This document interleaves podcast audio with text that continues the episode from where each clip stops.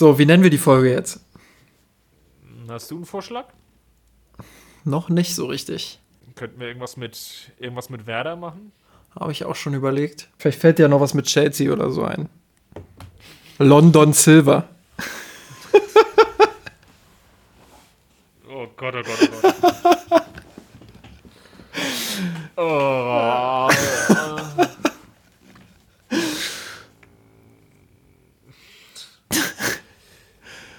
Du so den, den, den, den Werder Blues nehmen, ja? naja, vielleicht fällt mir noch was ein. Mirsanrot.de Geschichten rund um den FC Bayern München.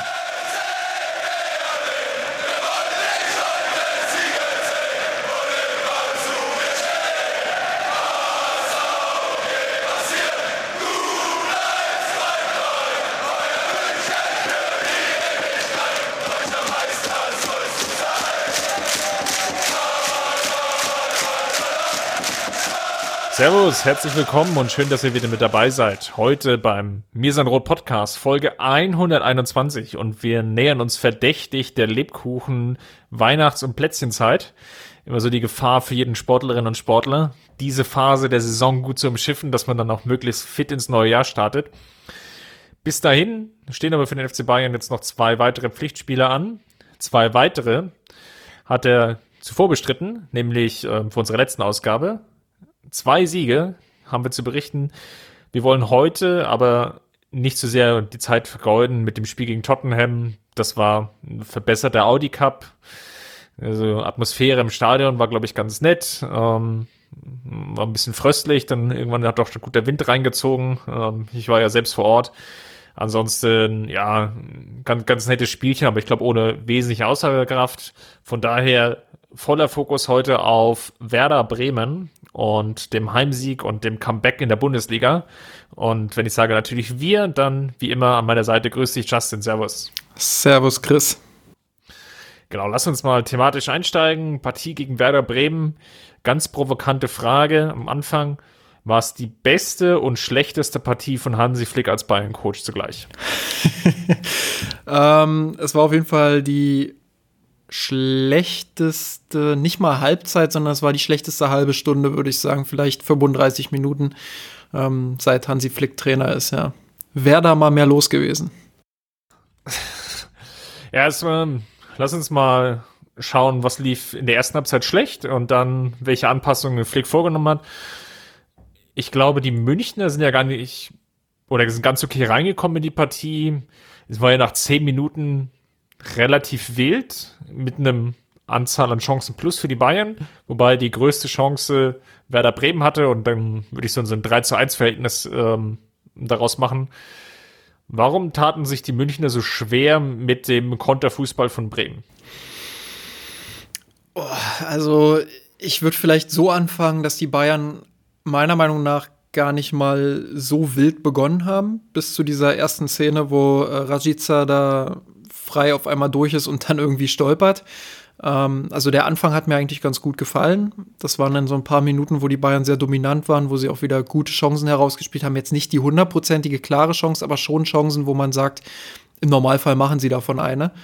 Ähm, und dann, glaube ich, sind sie gar nicht so sehr in Probleme mit Werders Konterfußball gekommen, sondern eher in Probleme mit ihrem eigenen Fußball. Und zwar fand ich, dass es strukturell ein bisschen komisch war teilweise. Also ich habe in der Halbzeit äh, auf Instagram, ich weiß, das nutzt du ja nicht so, du bist ja ein bisschen zu alt dafür.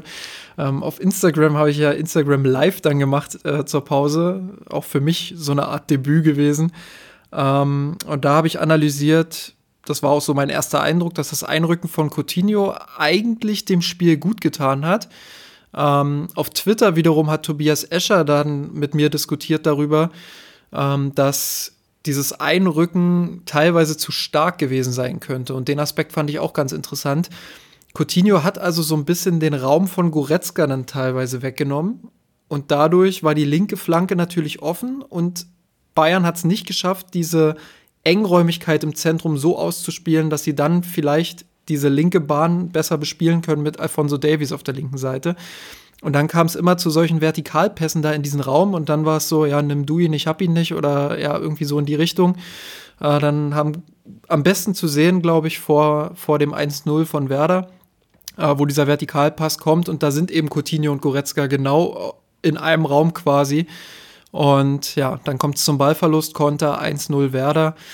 Ähm, das fasst es, glaube ich, ganz ordentlich zusammen. Also strukturelle Probleme im ersten Durchgang, aber auch individuelle Probleme. Man muss bei Goretzka sagen, äh, der war nicht so gut in Form. Dazu auch, dass Boateng nicht gut in Form war, das muss man sicherlich auch sagen, aber hauptsächlich eben strukturelle Probleme, die Werder dann eingeladen haben und wo meiner Meinung nach nicht der Problem oder nicht das Problem darin lag, dass sie mit dem Fußball von Werder nicht klarkamen, sondern eher mit sich selbst nicht so richtig. Ja, was Werder gut gemacht hat, war vielleicht ab der 10., 15. Spielminute bis hin zur 40. Das fand ich irgendwie sehr bemerkenswert, dass äh, eigentlich eine Phase dann eingetreten ist, ganz am Ende. Und man das Gefühl hatte als Bayern-Fan, jetzt wird's immer schlechter, äh, noch mehr Flankenfokus. Ähm, noch mehr Halbfeldflanken, ganz, ganz wenig ähm, Kombinationsfußball, ganz schlechte Staffelung, dass es auf einmal wie so ein Schalter gab, der umgelegt wurde und dann kam noch mal fünf ganz okay Minuten. Ähm, also insgesamt ganz wirre erste Halbzeit mit ähm, vielleicht zehn guten, okayen Minuten am Anfang, ähm, fünf exzellenten Minuten vor der Halbzeit oder sehr ordentlich, immer mit zwei Toren. Und dazwischen halt dieser riesen Leerlauf, der von dir beschrieben wurde. Ähm, vielleicht ein Punkt, der mir noch aufgefallen ist. Ähm, Werder hat da zum Teil aber auch sehr, sehr gut gezockt. Also Klaassen zum Beispiel, der ja auch das ähm, 1-0 mit vorbereitet hat, der dann eben im genau richtigen Moment dann antizipiert, wohin der Ball geht. Ähm, das haben sie in dieser Phase sehr gut gemacht. Da waren vielleicht die ein oder andere Szene dabei, wo man sagt, okay, ist so oder so. Und Werder war da einfach ein Tick gedankenschneller. Ähm, gleichzeitig natürlich, wie von dir schon beschrieben, Coutinho sehr stark eingerückt, was tendenziell ja eher gut war. Gerade die ersten zehn Minuten. Ähm, auf der anderen Seite ähm, wurde das Spiel dadurch natürlich sehr, sehr eng. Also ich sehe sowohl deinen Punkt als auch den Punkt von Tobias Escher. Die Wahrheit liegt wahrscheinlich wie so häufig im Leben dazwischen.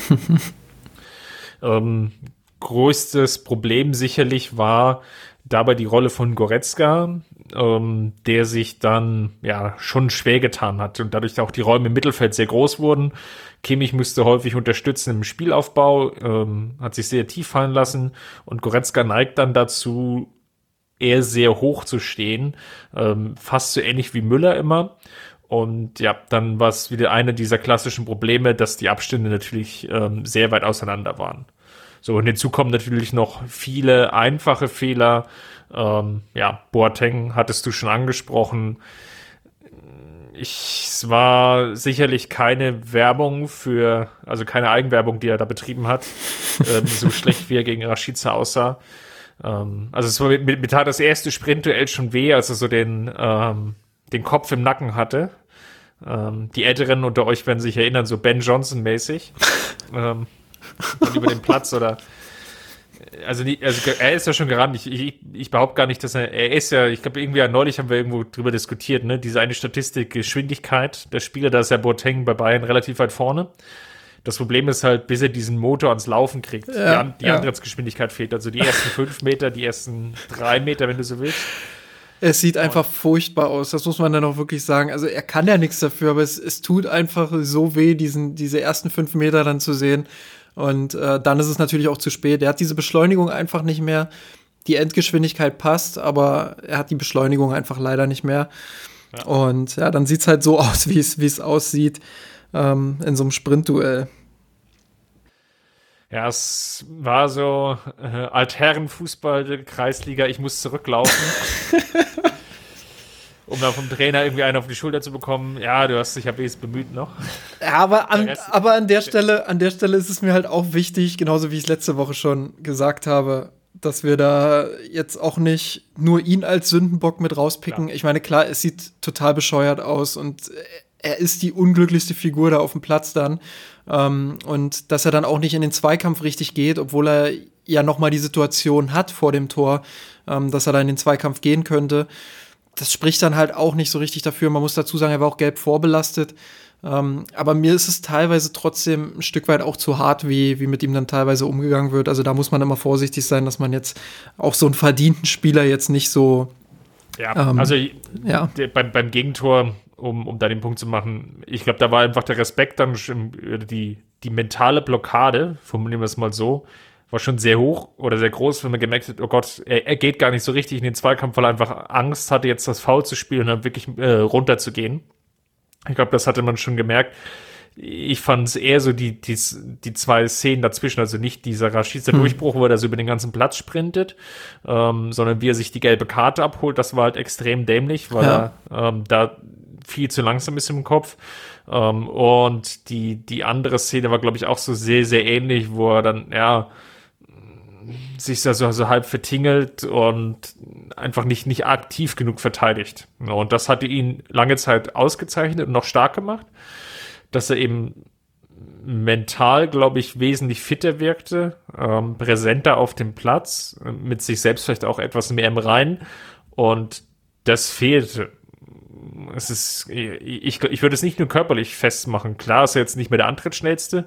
Vielleicht ist das auch das Problem, dass er selber das Gefühl hat, dass es nicht so hundertprozentig passt. Aber ja, summa summarum, sehr unglücklicher Auftritt. Natürlich hast du recht, die Gesamtverteidigung war insgesamt nicht gut. Das Pressing war in der ersten Halbzeit allenfalls als durchschnittlich eher sogar noch darunter anzusiedeln. Sicherlich die schwächste Pressingleistung insgesamt, weil das Team nicht, nicht hundertprozentig darauf eingestellt wirkte, was wer da eigentlich vorhat, nämlich äh, Ballfluss erzwingen und dann einfach den, den langen Haar verspielen. Ja, genau. Ähm ja, da muss man einfach dran arbeiten, auch wie, wie sichert man dann dieses hohe Pressing ab. Ich denke schon, dass es da Wege gibt. Ähm, um vielleicht auch nochmal auf Werder so ein bisschen zu sprechen zu kommen. Ich hatte es ja in der Vorschau auch so ein bisschen analysiert. Da gibt es ja so, oder da gab es ja so zwei Optionen, die relativ realistisch waren, die jeweils entweder auf der Vierer- oder der Fünferkette fußten. Am Ende hat sich Werder für die Fünferkette entschieden, für ein 5-3-2, um genau zu sein. Ähm, der Vorteil darin liegt natürlich, dass du in der Breite extrem gut verteidigen kannst. Und das hat Werder dann, das, das, ich kann mich entsinnen, dass äh, Jonas Friedrich, der Kommentator von Sky, gleich in der Anfangsphase äh, irgendwie genau das gesagt hat, was ich halt in der Vorschau geschrieben hat. Da dachte ich schon, na, hat er sich etwa bei mir San Rot vorbereitet? Ähm, der meinte dann, genau, also die Breite können sie damit gut verteidigen und auch die Verlagerung der Bayern. Ähm, und genau in dem Moment kam dann auch eine Spielverlagerung oder eine Seitenverlagerung, wo Werder halt sofort zur Stelle war. Und das ist der Vorteil von der Fünferkette, dass du da ein bisschen flexibler in der Breitenverteidigung bist. Der Nachteil ist natürlich, dass du mit dieser 3-2-Staffelung im Mittelfeld und Angriff, dass da immer einer abgestellt werden muss, der den Zwischenraum irgendwie verteidigt. Und da gibt es keinen festen Spieler meistens für, sondern das kommt ganz auf die Situation an und wie du gerade anläufst. Und das verschafft dem Sechser in diesen Zwischenräumen oder den beiden Sechsern, je nachdem, wie du spielst, natürlich immer ein bisschen Zeit. So, und allein deshalb, weil dann entweder einer der beiden Angreifer oder einer der drei ähm, Mittelfeldspieler dazu gezwungen ist, diesen Zwischenraum im Blick zu haben, hast du es natürlich extrem schwer, dann auch Druck nach vorne zu entwickeln. Und deswegen konnten die Bayern in den meisten Phasen ihr Spiel relativ ruhig aufbauen. Sie fanden in der Anfangsphase diese Zwischenräume in diesem Fünfeck von Werder, sage ich mal, fanden sie richtig gut. Irgendwann ist es ihnen aber nicht mehr gelungen. Und das lag halt auch daran, dass ähm, die Abstimmung bei Coutinho, also Coutinho, der kam ja sowieso immer von außen in die Mitte. Ähm, der ließ sich also nicht so tief fallen aufgrund seiner Rolle als Außenspieler, ähm, sondern kippte halt eher zu oder auf die Höhe von Lewandowski in etwa oder eben in den Zehnerraum. Und Goretzka war halt so ein Stück weit überflüssig. Das war der eine Spieler, der dann in diesem Zwischenraum da fehlte. Kimmich und Thiago. Ja, das war so, das, was wirklich wehtat, dass du so zwischendrin wirklich die Frage gestellt, wo ist eigentlich Leon Goretzka? Ja, genau. Und Kimmich und Thiago, die haben das gut gelöst, fand ich. Aber irgendwann kam dann eben noch dazu in der ersten Halbzeit, dass du sagen musstest, okay, Boateng, das geht so nicht mehr. Du hast jetzt auch nicht die 1 zu 1 Wechseloption, das wäre Lukas May gewesen. Ähm, den Mut hätte ich auch gut gefunden, wenn Flick gesagt hätte, okay, jetzt bringe ich May zur Halbzeit für Boateng 1-1 Wechsel. Ähm, aber er hat dann anders reagiert. Und er hat aber so umgestellt mit nur, ich glaube, mit nur einem Wechsel zur Pause, ne? Ähm, oder waren es zwei schon? Auf nee, jeden es Fall. Wechsel. Es war eigentlich nur Perisic für Boateng. Genau, und, und damit dann halt. Kettenreaktion ausgelöst, was eigentlich ziemlich spannend war. Genau, und diese Kettenreaktion, die hat dann dazu geführt, dass die Grundstruktur der Bayern insgesamt besser war und dass sie wieder besser in dieses Fünfeck dann kam. Ich fand es spannend, ähm, weil es eigentlich ganz krude auch wieder war. Wir haben ja letzte Woche darüber diskutiert, Flick hatte einen guten Matchplan, sowohl gegen Leverkusen als auch gegen Gladbach. und konnte dann schlecht anpassen. Und in der Partie war es jetzt genau umgekehrt. Man hatte das Gefühl, die Mannschaft war vielleicht nur okay eingestellt, also in Schulnoten ausgedrückt vielleicht eine 3 oder eine 3 minus. Und auf der anderen Seite aber die Anpassung war dann wie so ein Schalter, der eigentlich diesen ganzen Werder-Ansatz so ins Wanken gebracht hat, dass das Spiel dann so aussah, wie es aussah. Nämlich ja, zehn Minuten noch in der zweiten Halbzeit ganz okay, mit schon wesentlich mehr Kontrolle auf Münchner Seite. Und dann diesen, ja, dieser Freak-Viertelstunde, wo im Prinzip jeder Torschuss drin war und die Tormusik gar nicht zu Ende spielen konnte, weil der Ball eigentlich schon wieder drin war und der DJ schon wieder aufs Neue, Stefan Lehmann schon wieder auf den Knopf drücken konnte, um das Jabba Dabba loszujagen. Und ähm, ja, das war einerseits faszinierend zu sehen, andererseits auch lässt mich das so Fragen zurück, weil, okay, war es jetzt, also war es jetzt eher Zufall, dass Flick halt genau die richtige Anpassung gefunden hat oder hat er sich das konkret überlegt und ähm, warum hat es aber am Spielanfang, warum haben sie sich so schwer getan gegen den Werder, was er jetzt sicherlich deutlich verunsichert war. Und ähm, wir haben ja beide schon angesprochen, das war mit Abstand die schwächste halbe Stunde unter Flick, die wir gesehen haben. Und ähm, wie gesagt, Werder ist jetzt nicht nach München gefahren ähm, mit zehn Siegen in Folge und dem massiven Selbstvertrauen, sondern der umgekehrt. Ähm, dort wird ja gerade auch sehr, sehr viel in Frage gestellt und einen Stein nach dem anderen umgedreht, weil man so sucht, okay, wie kriegen wir irgendwie die Form wieder hin? Und von daher, ja, sehr komische Anpassung, sehr komisches Spiel und ich, selbst jetzt anderthalb Tage danach, bin ich mir immer noch nicht so richtig sicher, was ich von der Gesamtpartie halten soll. Ja, geht mir auch so. Die halbe Stunde war irgendwie unerklärlich, aber um vielleicht doch mal das ein oder andere Argument ins Feld zu führen, woran es gelegen haben könnte. Ähm, Bayern strotzt ja im Moment auch nicht unbedingt vor Selbstvertrauen. Das siehst du allein schon an den Interviews, die so gegeben werden. Müller meinte, ähm, es ist natürlich auch wichtig, mit den Ergebnissen zu bestätigen, was du dort auf dem Platz machst. Und das war zuletzt eben nicht der Fall. So, und dann kriegst du halt in der zehnten Minute diesen Konter direkt nach einer Ecke, also wo ich wirklich dachte, wie geht sowas, dass der da komplett die rechte Flanke runterlaufen kann, ohne dass er auch nur annähernd auf einen Bayern-Spieler trifft. Ähm, völlig dilettantisch abgesichert. Das war die Szene übrigens mit Boateng am Ende. Ja, also Rajica, der, der stolpert dann da zum Glück. Und also das war wirklich Hanebüchen, wo ich denke, wie geht sowas? So, und dann merkst du halt, wie mental irgendwie so ein, so ein kleiner Bruch auch stattfindet im Spiel der Bayern. Also, dass sie dann nicht 100% sicher sind in dem, was sie tun und ich glaube, das ist eine der großen Aufgaben, die es langfristig auch anzugehen gilt, dass Flick es schaffen muss oder dass die Mannschaft es auch schaffen muss, den Kopf wieder so frei zu bekommen, dass sie wieder ein Selbstverständnis hat, was dieses, was mit solchen Rückständen, mit solchen Rückschlägen auch dann, also das macht es dann einfach auch einfacher, damit umzugehen, glaube ich. Und das ist der, das ist so ein Knackpunkt, den habe ich jetzt in vielen Spielen schon beobachtet, dass so einzelne kleine Szenen, das müssen nicht mal Gegentore sein, dass die dazu führen, dass die Bayern urplötzlich aus ihrer Struktur rauskommen, dass sie Fehlentscheidungen treffen, dass sie auch hektisch werden. Ich glaube, das war auch ein ganz großes Problem.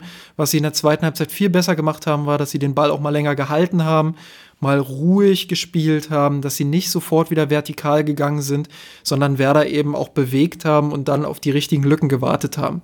So. Und Zusätzlich natürlich noch die, die Anpassung, die wir jetzt noch gar nicht äh, so richtig erklärt haben. Wie gesagt, Perisic ähm, kam dann in die Partie für ähm, Boateng. Ne? Da, genau. Dadurch ging Coutinho dann auf die 10, Perisic blieb links.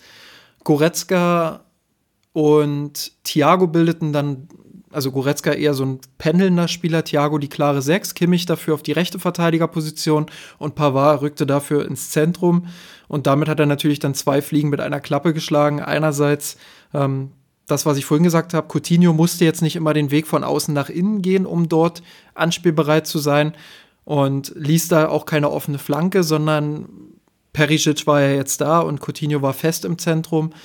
Und ähm, auf der anderen Seite war es natürlich auch ähm, wichtig, dass Boateng vom Platz kommt. Auch wenn, wenn ich, wie gesagt habe, also wenn er nicht der Alleinschuldige war, aber ähm, bei der Leistung musstest du natürlich reagieren und das führte insgesamt dann zu einer viel besseren Stabilität im Spiel. Ja, muss natürlich dazu sagen, ich glaube, wir haben es jetzt in den letzten drei Partien in der Bundesliga im Endeffekt gesehen.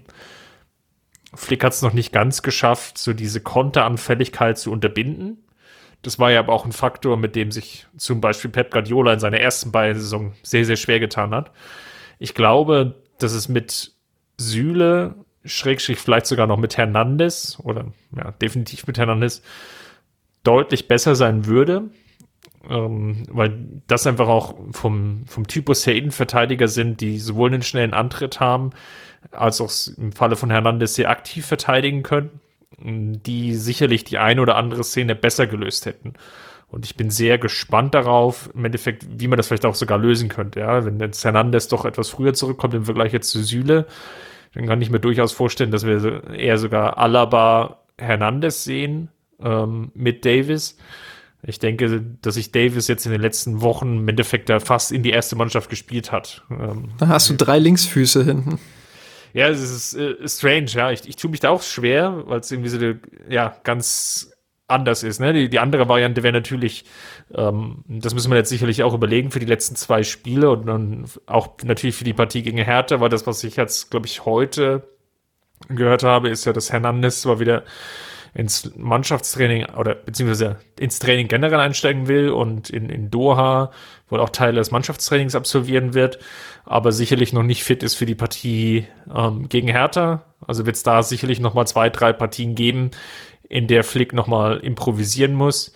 Bin jetzt auch gespannt gegen Freiburg, ob er sich dann wiederum für Boateng oder Martinez entscheidet oder ob nicht er Pavard die Chance bekommt im Zentrum und das Kimmich dann als Rechtsverteidiger aufläuft.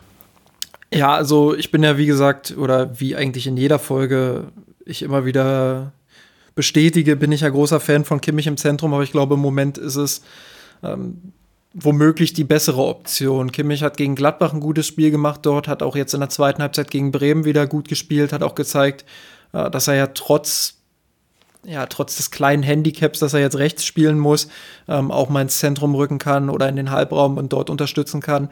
Ähm, ich glaube, für den Moment ist es vielleicht wirklich besser und dann zu gucken, ja, wie, wie gehen wir dann vielleicht vor, wenn, äh, wie du sagst, Hernandez wieder da ist, wenn sich das da hinten so ein bisschen wieder aufstockt. So, und deshalb glaube ich. Ich glaube, der, der Kicker hatte ja nicht so, äh, oder sogar so schön geschrieben, ich glaube, am Donnerstag, in der Donnerstagsausgabe war es jetzt ähm, auf die Frage, wo ist Kimmich besser, im Mittelfeld oder als Rechtsverteidiger oder wo braucht Bayern ihn mehr? Und zur Antwort kam auf beiden Positionen. Hm. Ist eigentlich auch sehr treffend. Ja, absolut. Also, ich glaube, das ist auch das geringste Problem, ähm, ob nun Kimmich auf der 6 oder, oder auf der Rechtsverteidigerposition. Man darf es halt auch nicht zu sehr davon abhängig machen, wer spielt da hinten, sondern man muss natürlich auch gruppentaktisch Wege finden, ähm, die Handicaps der Spieler, die halt ein Handicap haben, ja, mit einzuberechnen und darauf zu reagieren als Trainer. Also wenn du jetzt nur die Möglichkeit hast, mit Boateng und Alaba zu spielen, dann musst du halt Lösungen finden als Trainer und als Mannschaft, wie bringe ich Boateng jetzt nicht ganz so oft in solche Situationen, wo er dem Gegner hinterherrennen muss. So, und das ist halt die Frage und das Problem, das Flick dann auch zu lösen hat. Ähm, hohes Pressing, ich bin weiterhin Freund davon. Das haben wir auch unter, oder das haben wir auch unter Guardiola gesehen, auch unter Heinkes haben wir es teilweise gesehen, ähm, dass das sehr erfolgreich sein kann und dass das auch mit teilweise langsameren Spielern sehr erfolgreich sein kann. Nur da muss halt gruppentaktisch darauf angepasst werden. Und da muss Flick sicherlich noch einige Schritte gehen. Aber, und das sage ich auch immer wieder, klar ist er jetzt schon ein paar Wochen im Amt, aber man sollte dem immer noch ein bisschen Zeit geben, diese Fehler äh, auch machen lassen teilweise, um dann halt daraus die richtigen Schlüsse zu ziehen. Ich traue ihm durchaus zu, dass er jemand ist, der, der da drauf reagieren kann und der diese Fehler halt als Lerneffekt dann auch im Endeffekt mitnimmt. Ja, die spannende Frage ist natürlich wirklich mit Kimmich. Er hat letztes Jahr als Rechtsverteidiger in der Bundesliga 16 Tore aufgelegt. Pavard und er sind jetzt deutlich unter diesem Wert. Wenn ich jetzt darauf gucke und sage, okay, wir haben die Halbzeit der Saison erreicht, dann steht Kimmich bei zwei Vorlagen, Pavard ebenfalls. Es ist halt nicht annähernd der Wert, wenn ich jetzt einfach rein mathematisch rangehe und sage, Kimmich hat in dem ersten halben Jahr acht vorgelegt, dann sind beide doch deutlich davon entfernt. Natürlich ist Pavard ein anderer Spielertyp und Kimmich hat es im letzten Jahr natürlich irgendwie auf die Spitze getrieben mit 16 Vorlagen, war ja dann auch leicht ausrechenbar. Mit dem Flankenfokus ist ja auch nicht alles gut gewesen. Ähm, ist ja auch nicht so, dass Bayern souverän Meister geworden ist mit der Taktik. Von daher alles nachvollziehbar. Dennoch nimmt man sich vielleicht eine Waffe an der Stelle, die ja das ein oder andere Mal hilfreich gewesen wäre. Ich habe jetzt immer noch so diese Werder-Partie vor Augen, wo in dieser halben Stunde, wo es wirklich eher düster war, doch so die ein oder andere Flanke in den Strafraum gesegelt ist, ähm, ja, die dann eher am anderen Spielfeldende wieder rausgekommen ist. Ja, das, äh, da war ich fuchsteufelswild, ganz ehrlich. Das war die schlimmste Phase unter Flick überhaupt. Diese fünf Minuten, wo Pavard eine Flanke nach der anderen dahinter das Tor geschaufelt hat und dann, dann denkst du, okay, jetzt ist Nabri vorne, jetzt passiert endlich mal was Vernünftiges und dann schaufelt der auch den Ball dahin. Also das ist, das war unerträglich, echt. Da bin ich, da bin ich an die Decke gegangen. Und es lag alles nur am Wind. Ja, ja, ich glaube auch. Also das ist echt, das macht mich sogar sauer, wenn ich nur darüber rede. Und also ich hoffe einfach, dass das nicht überhand nimmt. Ähm, ich glaube nicht, dass das zwingend daran liegt, dass Kimmich nicht auf der rechten Seite spielt. Ich glaube, das haben wir auch schon mit Pavard rechts besser gesehen. Aber Bayern sollte sich perspektivisch zumindest Gedanken darüber machen, ob es vielleicht Sinn ergibt, noch einen Rechtsverteidiger zu holen. Dann hat man mit Pavard halt noch die Option, einen weiteren Innenverteidiger zu haben. Ähm, ist ja sicherlich auch nicht schlecht, wenn man daran denkt, dass Martinez und Boateng eher nicht mehr so lange beim FC Bayern sind. Ähm, genau, und dann einfach noch einen Rechtsverteidiger zu holen, der vielleicht auch ein bisschen mehr Offensivkraft mitbringt, als es Pavard hat. Und dann hat man noch mehr Optionen, um auf den jeweiligen Gegner dann auch zu reagieren. Äh, ich glaube, das wäre eine Baustelle, die man angehen könnte, wenn man denn mit Kimmich, so wie es jetzt aktuell aussieht, weiterhin als Sechser plant, wovon ich auch ausgehe. Genau. Irgendwo gibt es eine Baustelle, die gelöst werden muss. Glaube ich, sehen wir beide. Ähm, und das ist vielleicht auch so die Quintessenz. Immerhin hat unser Verlierer der Woche überzeugt. Wie immer. Wie immer. Ähm, ja, nochmal ein lobendes Wort vielleicht für Coutinho. Gegen Tottenham schon sehr bemüht und äh, versuchend Struktur zu geben. Ähm, wir haben es jetzt angesprochen, in der ersten Halbzeit gegen Bremen war es noch nicht auf dem Niveau, dass es den Münchner vielleicht weitergeholfen hätte. In der zweiten Halbzeit dann natürlich, ähm, ja, vielleicht auch mal mit dem Glück belohnt, was ihm jetzt auch lange Zeit gefehlt hat im Dress der Münchner dass sein Fernschuss sich dann einfach an den Innenpfosten dreht oder dass der Heber dann ins Tor fällt, obwohl er irgendwie gefühlt drei Minuten in der Luft war. Ähm, das sind die Momente, die sicherlich gefehlt haben in den ersten zwei Monaten. Ähm, ich würde jetzt aber noch nicht davon sprechen, dass wir jetzt so den absoluten Durchbruch gesehen haben. Ähm, er hat aber auf jeden Fall angedeutet, wie er den München helfen kann. Muss aber auf der anderen Seite sagen, dass Bremen dann mit zunehmendem Spielverlauf sukzessive auch abgebaut hatte. Genau das. Also da würde ich oder habe ich jetzt auch gar nicht mehr so viel zu ergänzen. Ich finde es für seinen Kopf extrem wichtig, dass er jetzt zwei gute Spiele hatte, nicht unbedingt sehr gut, aber gut. Ähm, dass ihm da auch viel gelungen ist, wie zum Beispiel der Lupfer oder ja, auch der Fernschuss, der dann, der sich da wunderbar abgesenkt hat. Das sind so Dinge, da deutet sich an, was er kann. So, und was man jetzt perspektivisch halt klären muss bei ihm ist, wo ist er am besten eingesetzt? Wirklich in dieser klaren Zehnerrolle oder doch eher in einer einrückenden Flügelrolle, wo man dann aber natürlich dann gucken muss, dass er nicht den anderen Mittelfeldspielern den Raum klaut und dass er auch weiterhin die linke Flanke unterstützt, beziehungsweise dass man es dann halt schafft, aus diesen engen Situationen im Zentrum so die Seite zu verlagern, dass Davies dann zum Beispiel auf der linken Seite Platz hat. So, das sind dann die Detailfragen, die in Zukunft geklärt werden müssen. Wichtig für seinen Kopf aber, dass er jetzt ähm, wirklich mal ein Spiel hatte, wo fast alles geklappt hat. Ähm, ja, und worauf er auch aufbauen kann. Aber man muss jetzt natürlich auch sehen, wie geht das jetzt weiter. Du hast es gesagt, Bremen ist eingebrochen gegen Ende und ähm, das lag aber auch daran, dass Coutinho das Spiel überhaupt erst gedreht hat mit seinem ähm, Treffer und mit seinem tollen Steckpass auf Lewandowski in der ersten Halbzeit. Ja, und Dementsprechend tolle Leistung von ihm, aber mal gucken, wie es in den nächsten Wochen ist. Gut, dann haben wir die Partie, glaube ich, abschließend erörtert. Dann lass uns mal drauf schauen. Ich habe äh, Freiburg schon angesprochen. Du als großer Vorschau-Experte, was wird uns da an dem Mittwoch erwarten?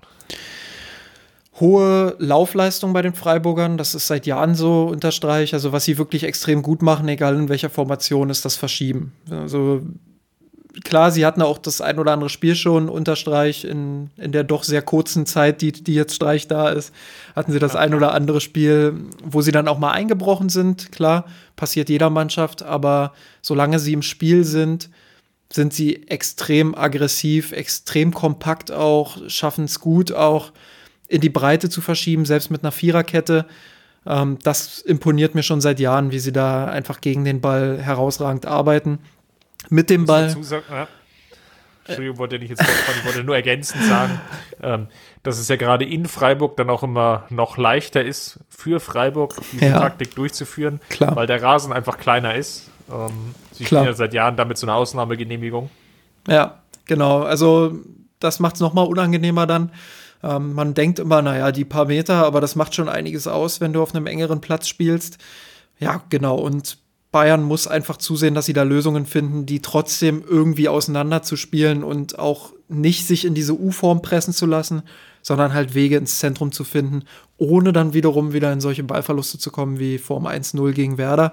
Ähm, mit dem Ball ist Freiburg natürlich eine Mannschaft, die sich auch mal was zutraut. Klar, hier und da auch mal der ein oder andere lange Ball, keine Frage aber doch eine Mannschaft, die im Großen und Ganzen Fußball spielen will und ähm, die Bayern da auch durchaus nerven wird, wenn sie den Ball haben. Andererseits natürlich äh, vielleicht eher weniger das, was Bremen gemacht hat, also dieses Überbrücken durch lange Bälle, sondern vielleicht dann wieder eher eine Gelegenheit für die Bayern, da auch mal in Gegenpressing-Situationen zu kommen. Aber ja, dafür müssen sie sich halt gut organisieren. Ja, auch die letzten Ergebnisse sprechen eher für so eine Wellenbewegung, wo sie aktuell drin sind. Ich glaube, die Niederlage gegen Hertha war vielleicht nicht unbedingt einkalkuliert oder äh, zu erwarten angesichts der Form, die sie bisher in der Hinrunde hatten. Auf der anderen Seite knapper Sieg gegen Wolfsburg, dann die Partie gegen Gladbach doch deutlich verloren. Auf der anderen Seite wieder eine Habenseite, einen Unentschieden gegen Leverkusen. Das sind ja jetzt ganz schöne Quervergleiche, weil Bayern ja die Partien ähm, unlängst hatte oder mit Wolfsburg dann haben wird. Ähm, von daher sicherlich sehr interessant, da nochmal dann genauer in deine Vorschau reinzuschauen. ja, da werde ich mich im Detail nochmal mit äh, auseinandersetzen. Ich glaube, Freiburg hatte vor allem zuletzt das Problem, ja, dass sie sich nicht so die Riesenchancen erspielt haben. Also, dass sie es nicht geschafft haben, Druck nach vorne zu entwickeln. Gegen Hertha hatten sie 0,82 Expected Goals, gegen Wolfsburg waren es 0,4, äh, 1, ne Quatsch, 0,43, woraus sie dann tatsächlich auch ein Tor gemacht haben. Ähm, gegen Gladbach waren es immerhin 1,53 und gegen Leverkusen auch ähm, 1,25. Gegen Frankfurt waren es dann wiederum 0,77. Also das ist alles nicht die Welt. Das ist jetzt nicht so, dass sie sich da wirklich ähm, viele Chancen erspielt hätten. Und das ist, glaube ich, das größte Manko, was sie im Moment haben. Ich glaube, im Kicker, ich weiß gar nicht, ich habe nur das, die Überschrift gelesen, war so schön beschrieben, wir sind halt nicht Barcelona. Und das fasst es ja auch ganz gut zusammen. Wer könnte das gesagt haben? ja, da müsst ihr im Kicker schauen. So. Cross-Promo gemacht. Ich hoffe, der Kicker weiß das auch zu würdigen. ähm, nächste Neuigkeit, die wir diskutieren sollten. Es war Montag, Champions League Auslosung, Montagmittag und du hast, ähm, wie ich ja den Social Media Kanälen ähm, dann im Nachhinein entnommen habe, ganz gespannt vor dem Auslosungstopf oder den Töpfen gesessen und hast die Aufl ähm, äh, Auflösung ja mitgemacht und die Auslosung. Und die Münchner haben Chelsea gezogen. Lass uns mal drüber sprechen, ähm, wie wir das Ganze los zu bewerten haben und wie wir dann umgehen wollen. Ja, es war jetzt nicht, also ich tue mich sowieso immer schwer, Mannschaften in einem Achtelfinale zu ranken. Einfach gibt es da ein, einfach nicht. Das ist so. Da werfe ich auch gerne wieder ins Mirsan Rot Rasen, äh, Phrasenschwein ein. Aber es ist ja Fakt, also selbst wenn jetzt Lyon der Gegner gewesen wäre, der auf dem Papier der einfachste Gegner gewesen wäre, wahrscheinlich für die Bayern, ähm, wäre das jetzt kein Selbstläufer geworden. Aber Chelsea, wenn man jetzt doch eine Einordnung irgendwie betreiben will, ist halt nicht dieses ganz große Kaliber, was durchaus Atletico Madrid gewesen wäre, ähm, was Real Madrid auf jeden Fall gewesen wäre, auch wenn die natürlich eine schwankende Saison haben, aber die Bayern ja auch. Ähm, sie sind eher eine Stufe drunter. Sie haben viele junge Spieler. Sie haben jetzt einen neuen, relativ unerfahrenen Trainer mit äh, Frank Lampard. Genau, und schwanken halt extrem stark in ihrer Leistung. Also da kommen dann ähm, wirklich teilweise hanebüchende Auftritte zustande, wo sie ähm, zu Hause Mannschaften gegen aus dem verlieren, ja. ja. genau, wo sie da beispielsweise gegen solche Mannschaften dann einfach Punkte liegen lassen. Ähm, ja, und andererseits gibt es wieder Auftritte, wo sie halt wirklich plötzlich richtig starken Fußball spielen. Äh, klar, da hat die Spielgeschichte auch so ein bisschen mitgeholfen, aber gegen Ajax haben sie, glaube ich, 4-1 zurückgelegen und dann noch ein 4-4 oder so draus gemacht. Ja, weil es, Ajax zwei, zwei rote Karten noch hatte. Ich, ja. ich würde eher so als Paradebeispiel nehmen die Partie gegen City. Auch das, ähm, ja. Die, die war jetzt ja, vor knapp vier, fünf Wochen ungefähr, als sie wirklich eine gute Partie hatten. Ähm, zwar am Ende ja, verdient 2 zu 1 verloren haben, aber schon noch aufzeigen konnten, dass sie in diesem Top 4, Top 6 in England mitspielen können, was ja angesichts der vielen Abgänge und ja, wenigen bis eigentlich gar nicht vorhandenen Investitionen in den Kader ähm, ja durchaus überraschend ist. Ähm, da sind ja, wie du schon angesprochen hast, viele junge Talente dabei. Auf einmal wird so ein äh, Abraham aus dem Hut gezaubert, ähm, der ja so, ich will nicht mit Lewandowski vergleichen, aber natürlich ähm, ganz gut am Ball ist, auch eine sehr starke körperliche Präsenz hat. Deswegen erinnert er mich eben so an Lewandowski, der ja auch vor allem dadurch überzeugt, ähm, dass er mit diesem Körper, den er hat, ähm, sehr, sehr gut umzugehen weiß und eine sehr gute Balance hat. Und das, finde ich, siehst du da auch wieder. Hinzu kommt ein guter Torriecher, ähm, hat die wenigen Chancen sehr, sehr gut verwandelt lange Zeit. Und da dachte man schon, oh, da zahlt sich ja dann vielleicht doch aus, was sie so insgeheim da immer wieder hatten nämlich viele sehr, sehr junge Spieler, auch Talente, ähm, die sie vielleicht gar nicht richtig eingebaut haben. Das ist ja so eine witzige Geschichte eigentlich, ja, dass ähm, Chelsea ja so Spieler hatte wie Die Bräune, Lukaku, das sind ja die, die immer so vorgehalten werden, ähm, die ja ihre Karriere anderswo gemacht haben, obwohl sie initial mal irgendwo auch in London bei Chelsea unterwegs waren. Und ähm, ja, jetzt dürfen sie ja wegen dieser Transfersperre nicht wirklich aktiv werden, ähm, machen aus einer Not eine Tugend, um da auch nochmal ins Phrasenschwein richtig einzuzahlen. Und ja, es ist definitiv spannend zu sehen, wie sie sich entwickelt haben. Ich gebe dir aber recht, kleine Formdelle ist definitiv zu sehen in den letzten Wochen.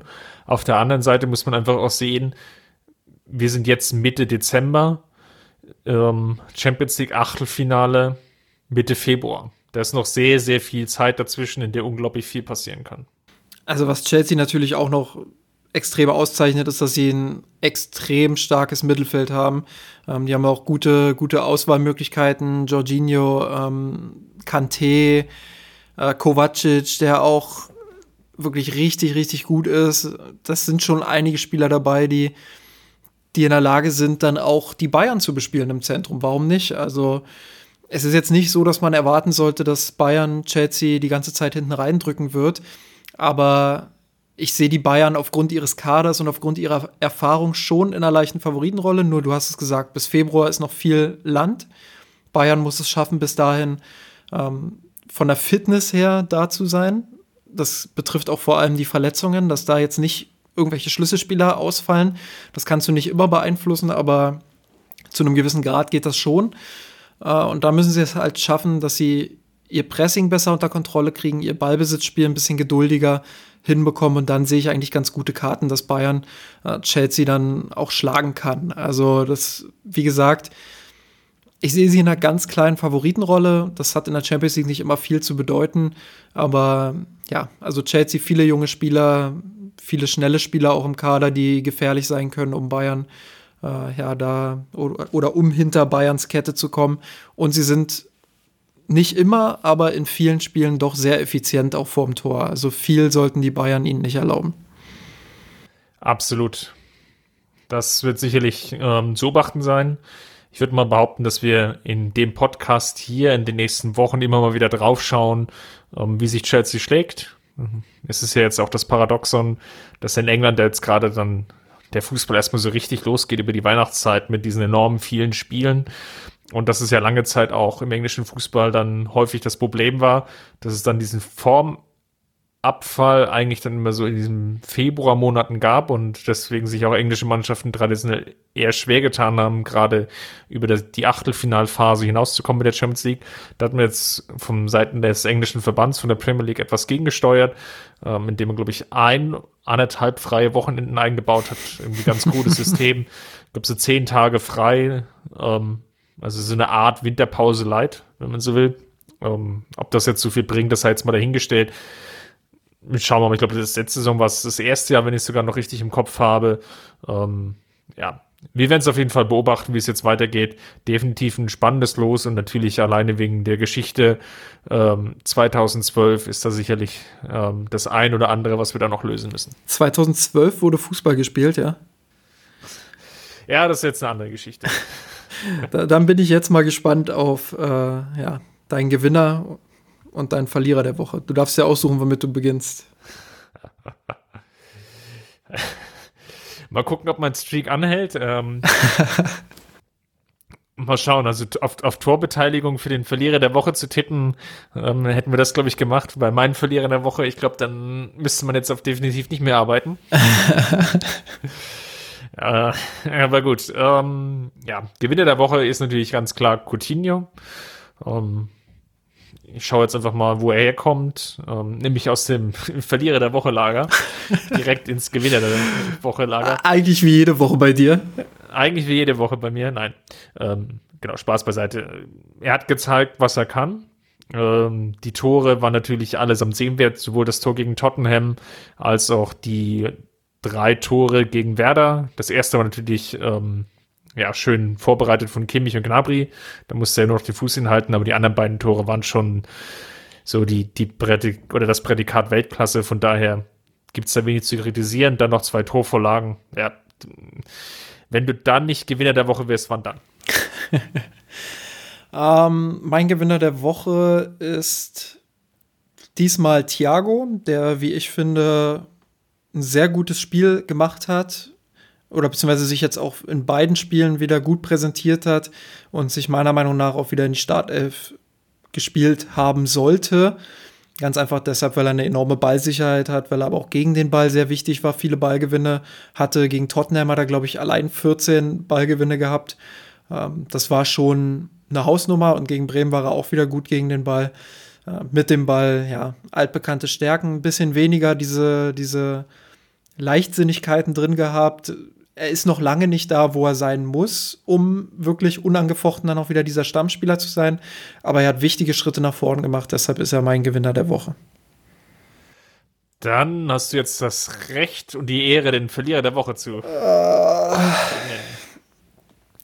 Ich will den offensichtlichen Pick einfach nicht nehmen. Ich bin sogar fast überzeugt davon, dass du ihn sowieso nehmen wirst.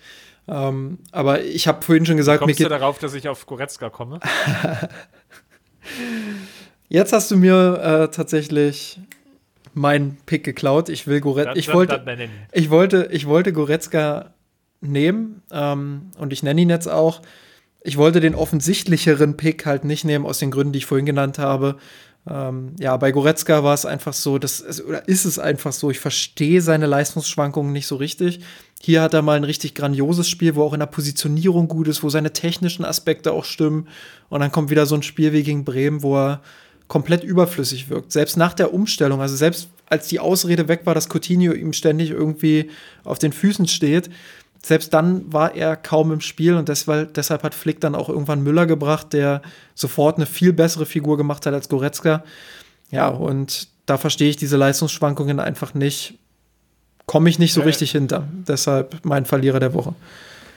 Ja, sein, sein Hauptproblem in diesen anderthalb Jahren Bayern ist eigentlich wirklich diese Formschwankung, die er hat weil du bei Goretzka nie so ganz weißt, was du bekommst. Und ähm, gerade auch wenn man so Nationalmannschaft nochmal als Vergleichslevel sieht, ähm, auch die, die jüngsten Spiele im Hinterkopf haben, dann fragt man sich schon, okay, ist das irgendwie, schickt er da teilweise seinen Bruder aufs Feld? ähm, ja, weil, weil er dann teilweise sehr abwe ähm, abwesend wirkt, nicht wirklich involviert, ähm, teilweise auch sehr passiv im, im Ballbesitzspiel. Und das ist ja das Spiel, was den Münchner auszeichnet. Ähm, defensiv ist es immer sehr solide und sehr bemüht und da kann man ihn, glaube ich, wenig absprechen. Ähm, ich habe auch nicht das Gefühl, dass er da nicht will, sondern dass es teilweise einfach so dieses Problem ist, wie finde ich mich da zurecht?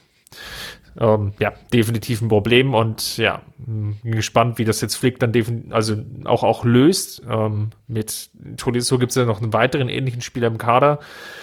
Ja, wenn, wenn Müller so weiterspielt, hat er natürlich die meisten Argumente auf seiner Seite.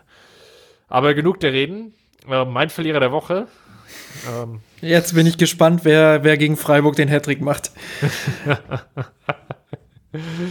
Nein, mein Verlierer der Woche ist leider doch Boateng. Ähm, kann jetzt sicherlich, du hast es jetzt genannt, ne, wir haben es auch versucht zu analysieren. Es, es gab Gründe, aber ja, wer halt über die gesamte Partie so unglücklich agiert und nicht nur defensiv, sondern auch ja offensiv, die vielen langen Bälle, die irgendwo ins Nichts gegangen sind, ähm, die Laserpässe, die ihn sonst immer so ausgezeichnet haben, die auch ins Leere gegangen sind, ja. Das, das tut dann teilweise schon weh zu sehen bei so einem Auftritt und das ist halt unerklärlich, weil das sind Spiele dabei, da läuft's okay, ähm, nicht überragend, aber da, da ist er okay. Auch jetzt in dieser Konstellation sind die Münchner jetzt auch schon länger unterwegs.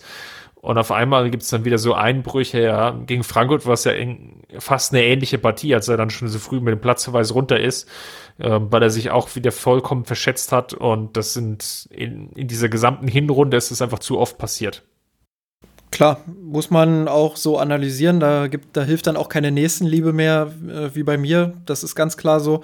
Ich wird immer noch zu dem stehen, was ich letzte Woche im Podcast gesagt habe, dass ich ihm eher noch den Sprung dann wieder zutraue zu einer Form, wo er auf Bundesliga-Niveau für die Mannschaft noch wichtig sein kann.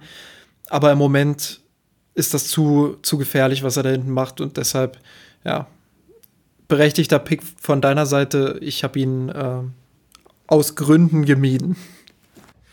Gut, dann machen wir mal einen Haken dran an dem Podcast. Jetzt wisst ihr auch, wer in Freiburg oder gegen Freiburg trifft, wahrscheinlich mit so diesen Gewaltfernschüssen, die jetzt immer drin sind. So aus 35 Metern nagelt der dann einfach einen in den Winkel. Ja. Die sonst immer ins Seiten ausgegangen sind, diesmal ist er drin. Oder so ein, so, so ein langer Ball, wo der Torwart einfach zu weit draußen steht und Boateng weiß selbst gar nicht, wie er das gemacht hat. War eigentlich ein Flankenversuch, aber der Wind hat ihn dann ins Tor getragen.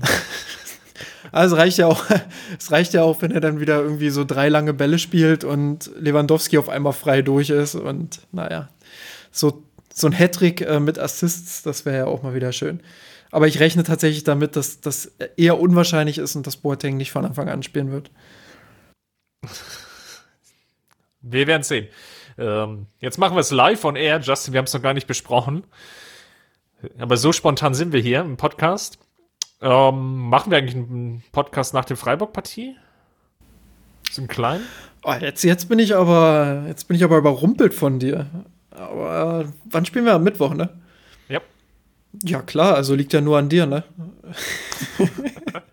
du, hast, ja. du, du, hast ja immer keine Zeit. Also ich, heute übrigens, wenn wir hier schon mal Live-Talk machen, heute übrigens um 18.05 Uhr oder so kam die Nachricht, ja, 19 Uhr sieht ganz gut aus heute bei mir. ja, nachdem wir uns ja vorher schon abgestimmt hatten. Ja, natürlich. Wollte ich jetzt nur noch mal sicher gehen, dass du es nicht wieder verschläfst in deinem Städtendasein. Es war gefährlich, es war gefährlich. Gut, dann habt ihr es jetzt erst gehört. Wir versuchen noch einen Podcast aufzunehmen. Eben warst du noch überzeugter. Eben warst du noch überzeugter. Wir machen das auf jeden Fall. Und jetzt, ah, mal gucken, ne? Wenn nicht wieder ein Stapel Arbeit ja. reinkommt. Ja, da kommt halt der Berater durch, nie ganz festnageln lassen. Gut, ähm, Zeit für die Atmo. Ähm, ja, wenn es euch gefallen hat, gerne natürlich wieder den Kommentar hinterlassen im Blog, natürlich auch auf Twitter, Facebook oder für Justin und Instagram. dass du auch davon was hast. Und natürlich, last but not least, ähm, denkt dran, uns gerne eine Rezension zu hinterlassen ähm, bei iTunes. Das hilft uns, um gesehen zu werden. Ähm, zum Beispiel hat der Dominik eigentlich ganz liebenswert geschrieben, dass die Gesprächssituationen eigentlich ganz nett sind und dass wir zumindest das beste Intro der Welt haben und viel mehr gibt es auch gar nicht zu sagen, oder? das, das, Intro reicht eigentlich schon aus als Empfehlung. Was die beiden Kasperköpfe dann da labern, das ist, naja. Naja. Gut, jetzt mach dich raus hier und mach mal Platz hier für das Outro. Bis dahin, macht's gut, Servus. Servus. gewonnen, mit ohne Kommen, der Haien hat's gemacht. Ich hab geträumt von dir, von unserer Welt Nacht. Wir haben den Kampf gewonnen, mit ohne Kommen, der Haien hat's gemacht. Ich hab geträumt von dir, von unserer Welt Nacht. Wir haben den Kampf gewonnen, den Tode kommen, der Haien.